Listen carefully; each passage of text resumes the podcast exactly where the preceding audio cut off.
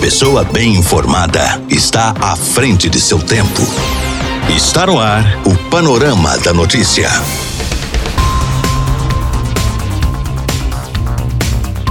Olá para você, boa tarde. Hoje, sexta-feira, 29 de janeiro de 2021, está no ar mais um Panorama da Notícia, atualizando que é informação em Rio Paranaíba e em toda a região para você. Eu sou Gilberto Martins e a partir de agora eu te faço companhia até o meio-dia e meia aqui na sua Rádio Paranaíba. Fique ligado e muito bem informado. Nesta edição do Panorama da Notícia, você vai saber que.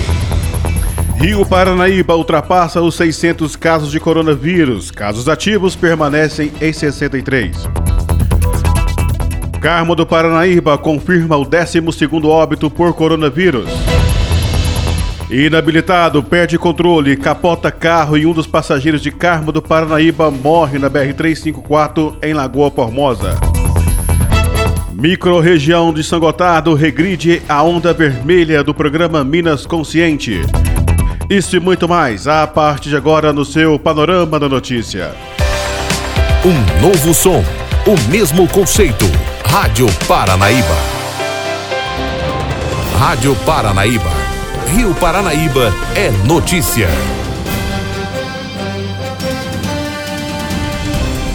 Rio Paranaíba ultrapassou nesta quinta-feira os 600 casos do novo coronavírus os dados estão presentes no boletim epidemiológico divulgado pela assessoria de comunicação da Prefeitura Municipal.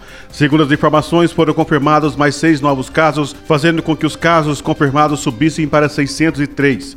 Os casos ativos permaneceram os mesmos 63 e os casos recuperados subiram para 531.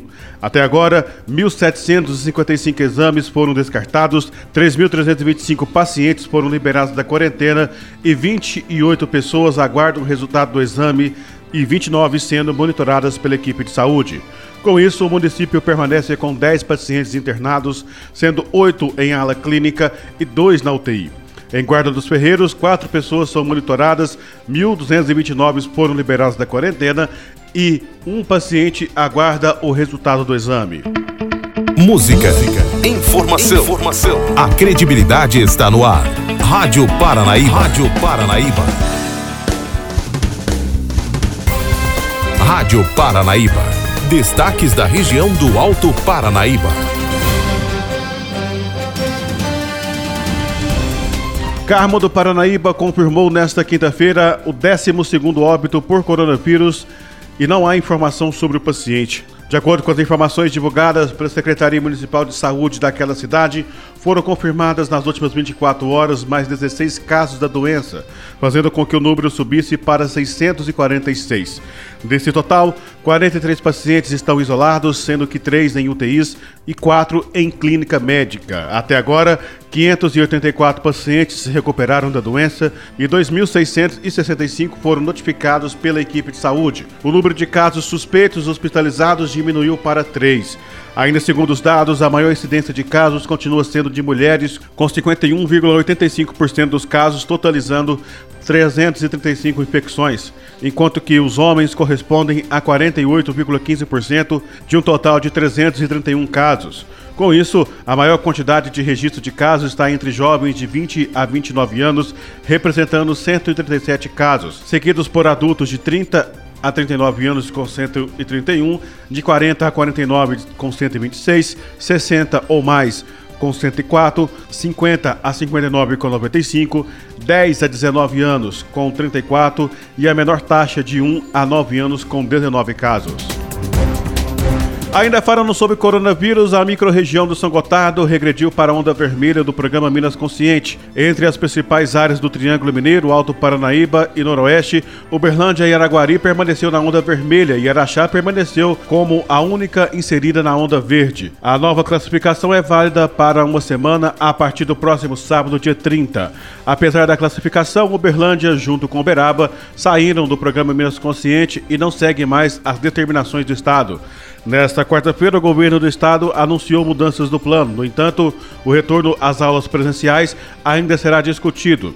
No mesmo dia, O Minas Consciente anunciou a nova classificação das macro-regiões. O Triângulo Norte e Noroeste foram inseridos na onda vermelha, enquanto que o Triângulo Sul permaneceu na onda verde. Ao todo, 64 cidades do Triângulo Mineiro, Alto Paranaíba e Noroeste de Minas aderiram ao programa Minas Consciente. Esses municípios estão divididos em três macro-regiões: Triângulo Norte, Triângulo Sul e Noroeste. Conforme a atualização do governo estadual, Feita nesta quarta-feira, as macro-regiões do Triângulo Norte vai permanecer na onda amarela por mais uma semana. O Triângulo Sul permanece na onda verde. Já a macro-região Noroeste regrediu para a onda amarela do programa Minas Consciente.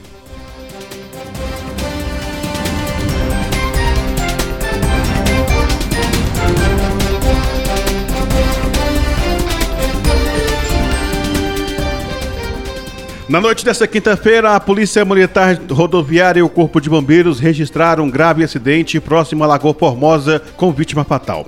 O fato aconteceu após um Fiat Uno de cor prata com placas de Carmo do Paranaíba perdeu o controle e capotar com cinco ocupantes. Segundo as informações, o motorista de 19 anos confessou ter feito uso de bebida alcoólica e ainda por cima é inabilitado. Ele seguia sentido Lagoa Formosa a Patos de Minas quando tentou fazer uma ultrapassagem de uma motocicleta. Porém, perdeu o controle do carro, saiu da pista, capotou e bateu em uma árvore. Além do motorista, havia quatro passageiros, sendo um deles Jean Carlos da Silva, de 21 anos, que não resistiu aos experimentos e morreu. Os outros passageiros de 16, 17 e 25 anos foram socorridos por equipes do Corpo de Bombeiros para o Hospital Regional Antônio Dias. Em conversa com os militares, o motorista Lucas Moraes Linhares disse que fez uso de bebida alcoólica. Ele foi convidado a fazer o teste de etilômetro, o resultado foi de 0,12 miligramas por litro de ar expelido dos pulmões. Ainda segundo os militares rodoviários, os passageiros também confessaram que fizeram uso de bebida alcoólica em Carmo do Paranaíba. Todas as vítimas são daquela cidade. Notícias com a credibilidade do jornalismo Paranaíba. 99,5 FM. Rádio Paranaíba. Minas Gerais é destaque na Rádio Paranaíba.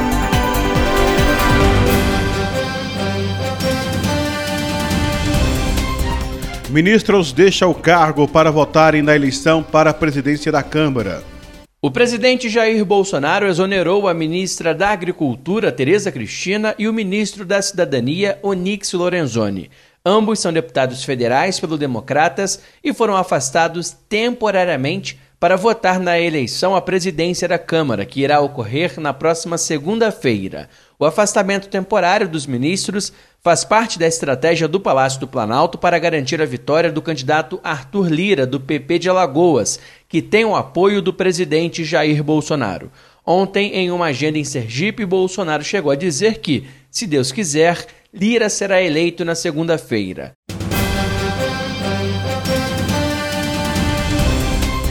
A agência garante que não há evidências entre vacina da Pfizer e morte de idosos na Europa. A Agência Europeia de Medicamentos concluiu que as mortes registradas até o momento em pacientes idosos que receberam a vacina da Pfizer BioNTech não foram provocadas por problemas de segurança do imunizante. O organismo, com sede na Holanda, monitora as mortes e os efeitos colaterais ocorridos nos países que têm utilizado a vacina e afirma que os falecimentos não estão relacionados de fato com os problemas de segurança. A Agência Europeia de Medicamentos deve anunciar ainda hoje sua autorização de uso da vacina da AstraZeneca, desenvolvida em parceria com a Universidade de Oxford, e esclarecer se seguirá a posição da Comissão de Vacinação Alemã, que só aplicará o produto em pessoas com idades entre 18 e 64 anos, faixa etária em que demonstrou maior eficácia. A AstraZeneca contesta que sua vacina seria menos eficaz em pessoas com mais de 65 anos.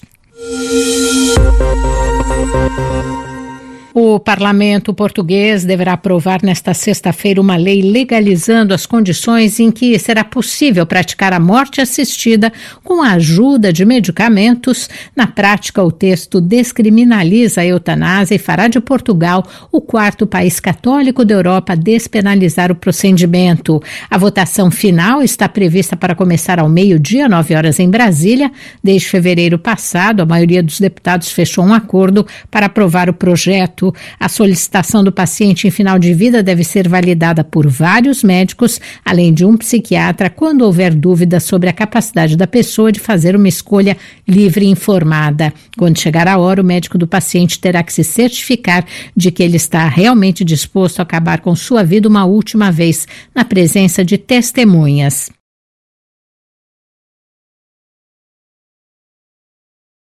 Última chance para Vale e Estado fecharem acordo sobre tragédia de Brumadinho. Termina nesta sexta-feira o prazo para a Vale apresentar a última proposta de indenização coletiva pelo rompimento da barragem em Brumadinho, dentro da conciliação conduzida pelo Tribunal de Justiça de Minas Gerais e que teve a última audiência na quinta-feira da semana passada sem acordo. As partes inicialmente pediram 54 bilhões de reais e a mineradora ofereceu menos de 30 bi. Mesmo que não haja acordo, que seria o ideal, o procurador-geral do Ministério Público de Minas Gerais, Jarba Soares Júnior, acredita que voltando para o trâmite trâmite judicial normal, o processo corra também de forma rápida. O mérito está bem desenhado: reparação integral do meio ambiente, ressarcimento do Estado e projetos e transferência de renda para os atingidos. Então isso está pronto. O que está faltando são os valores. O tribunal interrompeu definitivamente a mediação, a pedido até das partes, e a partir de segunda-feira o processo volta para a primeira instância. Então, na mediação do tribunal, o prazo final é sexta-feira. As instituições não abrirão mão, obviamente, de atender todas essas vertentes. Não tendo acordo, o senhor acredita que possa haver uma celeridade na justiça, no processo normal? Porque o povo fala, ah, vai demorar 10 anos, mas o senhor acredita que possa ser célere? Pode, porque os novos instrumentos processuais que foram modificados no Código de Processo Civil em 2015 permite ao juiz é, várias formas de decidir.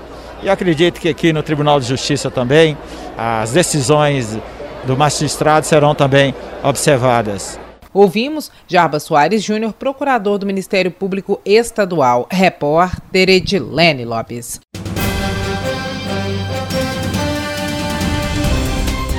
Governo de Minas explica por que o estado não tem intenções de produzir vacinas contra a Covid-19. Mesmo com as pressões feitas neste momento por políticos e pela sociedade civil para que a FUNED, a Fundação Ezequiel Dias, administrada pelo Estado, produza vacinas contra a Covid-19, respondendo a perguntas da Itatiaia, o secretário estadual de Saúde, Carlos Eduardo Amaral, revelou que o governo de Minas não planeja, neste momento, produzir vacinas, e sim objetiva comprá-las, e que o laboratório da Fundação está a todo vapor, mas produzindo vacinas contra meningite. É, em relação ao papel que nós entendemos ter a FUNED neste momento da epidemia, Dilene, é um papel de compra e repasse para o Ministério da Saúde de vacinas que são possíveis de serem usadas nos brasileiros. A produção especificamente de uma vacina, ela é uma estrutura demorada. Para se ter uma ideia, para se montar uma fábrica demora-se de 3 a 4 anos. E no caso específico da FUNED, a nossa fábrica hoje trabalha a todo vapor na produção da vacina de meningite C para os brasileiros. Nós não temos o objetivo inicial de produzir a vacina. Nosso objetivo é adquirir a vacina e repassar para o Ministério da Saúde uma vacina que seja viável, que se tenha um custo-efetividade adequado e que possa chegar rapidamente ao povo brasileiro. Na grande maioria das vezes, todas as vacinas, todas as empresas que nós contactamos tinham limitações no sentido da entrega da vacina, ou por a vacina não estar pronta, ou por a vacina não estar em condição de ser autorizada a seu uso pela Anvisa e o principal, a grande maioria dessas vacinas não teriam como chegar no universo de tempo curto conforme nós gostaríamos. Ouvimos o secretário estadual de Saúde, Carlos Eduardo Amaral, repórter Edilene Lopes. Marcada para o dia 18 de fevereiro, reunião pode decidir sobre mineração na Serra do Rola Moça. Não houve desfecho na audiência sobre mineração na Serra do Rola Moça, parque estadual localizado na região metropolitana. O processo de licenciamento chegou a ter início no Comitê de Política Ambiental, Copan do governo de Minas Gerais, mas foi paralisado pela Justiça. Testemunhas foram ouvidas durante a audiência virtual nesta quinta-feira e uma nova audiência foi marcada para 18 de fevereiro. Enquanto isso, segue mantida a decisão liminar que suspende o trâmite de licenciamento. O Parque Serra do Rola Moça tem mais de 4 mil hectares espalhados por Belo Horizonte, Nova Lima, Brumadinho e Ibirité, sendo grande responsável por manter vivos os cursos d'água que abastecem BH e a região metropolitana. Presidente da ONG Eco Aves, Adriano Peixoto, critica a possibilidade de mineração na área. Na mina de Casa Branca, no Parque Rola Moça, esse processo movido pelo Ecoaves Instituto Guaicuí foi contra a MGB, a, mineradora que pretende fazer recuperação dessa mina através de uma mineração minerando aí durante oito anos. Também o IF e a Copasa, que são responsáveis pela administração do parque, com o objetivo de impedir que eles tenham, a MGB tenha licenciamento para isso. A ONG Ecoaves e Instituto Guaicuí entendem que para recuperar a mina, o passivo da mina abandonada lá por eles, não é necessário minerar durante oito anos, basta uma obra de engenharia simples que eles seriam responsáveis por fazer. Uma obra de quatro, cinco, seis meses no máximo. E que não teria todo o impacto dessa mineração durante oito anos. Né? Impacto com a construção de uma estrada dentro do parque, que é ilegal né, pela lei SNU, que é a lei de, que rege as, as unidades de conservação, e parque é a unidade de conservação plena, máxima é ilegal você fazer qualquer atividade que tenha impacto direto. Uma estrada seria terrivelmente impactante, diretamente impactaria. Para caminhões carregados de minério, imagina que seria feita ao lado da estrada em aqui hoje já dá o acesso do Jardim Canadá à Casa Branca e vice-versa, e trazendo bastante problema, riscos com relação ao lençol freático e, e, e alimentação dos cinco mananciais que fazem parte da proteção do Parque dentro do plano de manejo do Parque Rola Moça e que abastece a região metropolitana de Belo Horizonte. A questão de pó, ruído, atropelamento de fauna, destruição da flora através de desmatamento, parte Mata Atlântica, campos rupestres, área de canga. Então são vários problemas que acarretaria essa, essa reativação da mina Casa Branca pela MGB. Nossa reportagem não conseguiu contato com a mineradora MGB. Por meio de nota, a Secretaria Estadual de Meio Ambiente diz que retirou o pedido de licenciamento de tramitação, atendendo o liminar da Justiça. Ainda conforme a Secretaria, o empreendimento não está localizado no interior do Parque Estadual da Serra do Rola Moça, e sim na zona de amortecimento. Repórter João Felipe Lolli.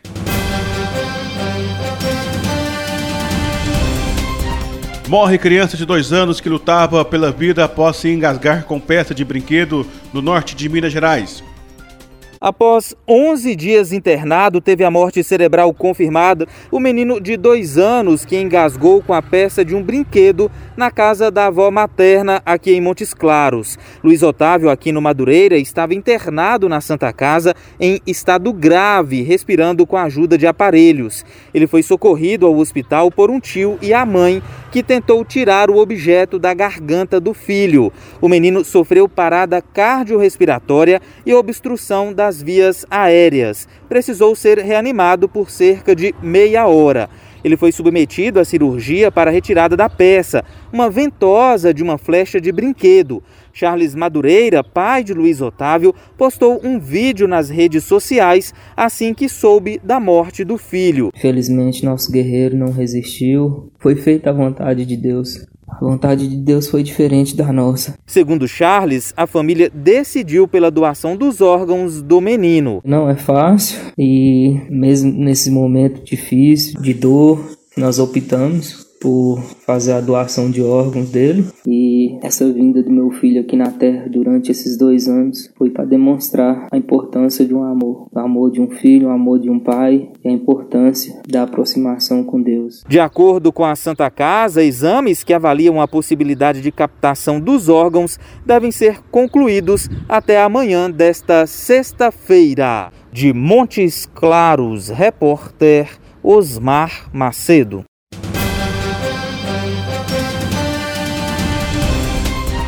Financiamento imobiliário no Brasil tem elevação de 58% em 2020.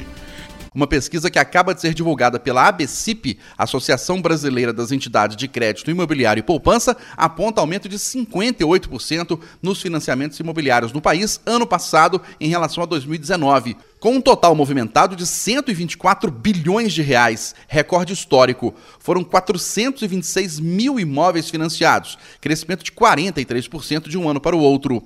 O vice-presidente da área imobiliária do Sinduscom, o Sindicato da Indústria da Construção Civil de Minas, Renato Michel, explica como o setor teve bom desempenho mesmo no período de pandemia, com redução drástica da atividade econômica. Isso se deve principalmente a três fatores. O primeiro deles é o ressignificado do imóvel pela família brasileira. As famílias passaram mais tempo em casa, as pessoas ficaram em home office, as crianças estudando em casa, e isso levou com que, com que as pessoas dessem um significado novo para os imóveis. O segundo ponto é que as empresas se adaptaram muito rapidamente ao digital. As empresas já vinham investindo em plataformas digitais. Entretanto, com a chegada da pandemia, com o isolamento social, o fechamento dos estandes de venda, as empresas tiveram que investir ainda mais nas plataformas de vendas online e hoje você já pode comprar um imóvel de forma totalmente remota. Até mesmo a assinatura do contrato e a assinatura da escritura, tudo pode ser feito de forma digital. O terceiro ponto, e talvez um dos mais importantes, é a queda na taxa de juros. Hoje a gente tem a Selic no patamar mais baixo da série histórica, 2%, e isso, sem dúvida nenhuma, vem impulsionando muito o mercado imobiliário, que é altamente dependente de financiamento. A maior parte das pessoas que adquirem um imóvel, ela vai precisar de financiar pelo menos parte desse imóvel. E com a queda da taxa de juros, a prestação que é a, lá na ponta, ela vai ficar mais baixa para o comprador. Renato Michel comenta agora o desempenho de Minas Gerais, que ficou em quinto lugar no volume de financiamentos imobiliários em 2020. É o estado que gerou mais vagas no setor da construção civil no nosso país. Historicamente, o nosso estado responde por aproximadamente 10% da construção civil do Brasil. Portanto, essa quinta colocação no volume de financiamento imobiliário é razão disso. Ouvimos o vice-presidente da área imobiliária do Sinduscom, o Sindicato da Indústria da Construção Civil de Minas, Renato Michel. Repórter Eustáquio Ramos. Rio de Janeiro começa a imunização de idosos na próxima segunda-feira. A Prefeitura do Rio anunciou o início da vacinação de idosos em geral a partir da próxima segunda-feira. A campanha mobilizará 236 clínicas da família e centros de saúde, além de pontos drive-thru. A Secretaria de Saúde da capital fluminense diz que terá doses suficientes para todos os idosos, que serão divididos em dias da semana por idade. Até hoje, apenas grupos prioritários, como profissionais da linha de frente de combate à Covid-19, indígenas e médicos com mais de 60 anos, foram vacinados na capital. Do Rio de Janeiro, repórter Gabriel Ribeiro.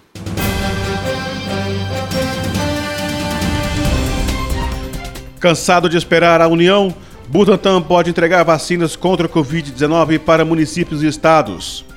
Depois de falar em exportação da vacina, o Instituto Butantan agora diz que negocia diretamente com estados e municípios. Um lote extra de 54 milhões de doses da vacina Coronavac, que seriam compradas assim que o governo chinês entregar as doses e insumos do primeiro contrato assinado, num total de 46 milhões de doses, no total, seriam 100 milhões de doses. Essa negociação é feita com assinaturas de cartas de intenção de prefeituras e governos.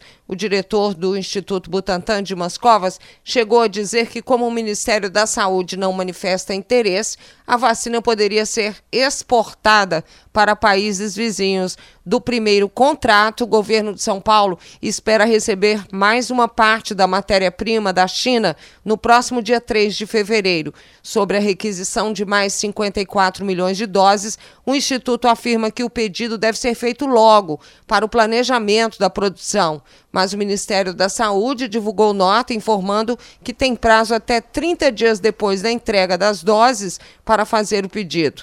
Até agora, o Butantan entregou 6 milhões de doses que chegaram prontas da China e uma parte de 4 milhões e 100 mil doses que foram invasadas no Brasil e liberadas para uso emergencial pela Agência Nacional de Vigilância Sanitária.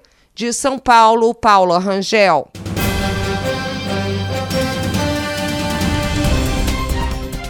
Minas Gerais é destaque no número de trabalhadores em situação análoga à escravidão.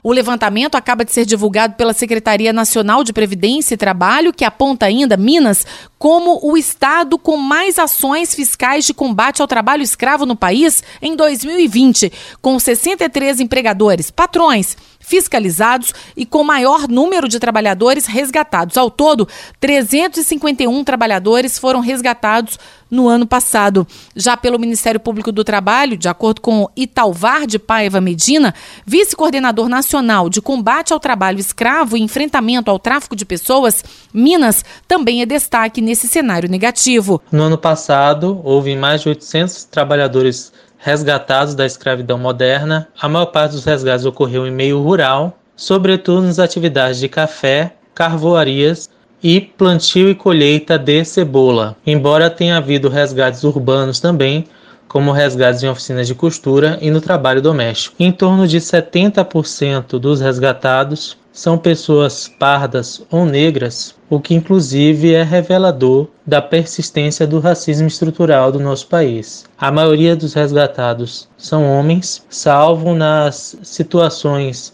de trabalho escravo doméstico em que temos uma maioria de mulheres negras. Nos casos de trabalho doméstico em especial, a apresentação das denúncias é fundamental porque não é possível, em virtude da inviolabilidade do domicílio, haver inspeções de rotina nas casas das pessoas. E respondendo especialmente por Minas, a procuradora do Ministério Público do Trabalho, Melina de Souza, aponta as principais irregularidades, num total de 101 procedimentos abertos em 2020 pelo órgão.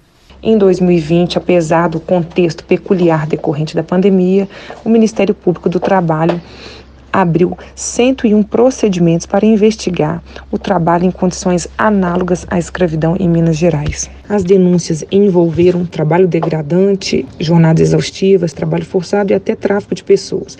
O destaque, com certeza, é para a modalidade de trabalho degradante, que correspondeu a 52% dessas denúncias. Como regra, as lesões aos direitos fundamentais dos trabalhadores ocorrem no campo, né, em atividades rurais, na construção civil, carvoarias, pedreiras, sendo que Minas Gerais foi o estado com maior número de ações fiscais em 2020. Infelizmente, desde o ano de 2013, Minas Gerais lidera o ranking de escravizados no país. Repórter Camila Campos.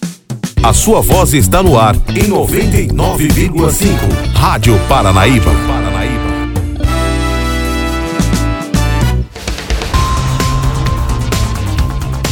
Por aqui não tenho mais tempo, nós voltamos na segunda-feira com mais informações de Rio Paranaíba e toda a região. No nosso panorama da notícia, outras informações no nosso giro de notícias às 7 horas da noite, aqui na sua Rádio Paranaíba. Fique ligado e muito bem informado. Um ótimo fim de semana para você. Fique em casa se possível e ao sair, saia de máscara. Tchau, tchau, Rio Paranaíba. Até segunda-feira. Final do Panorama da Notícia. Agora você já sabe o que está acontecendo no Brasil e no mundo.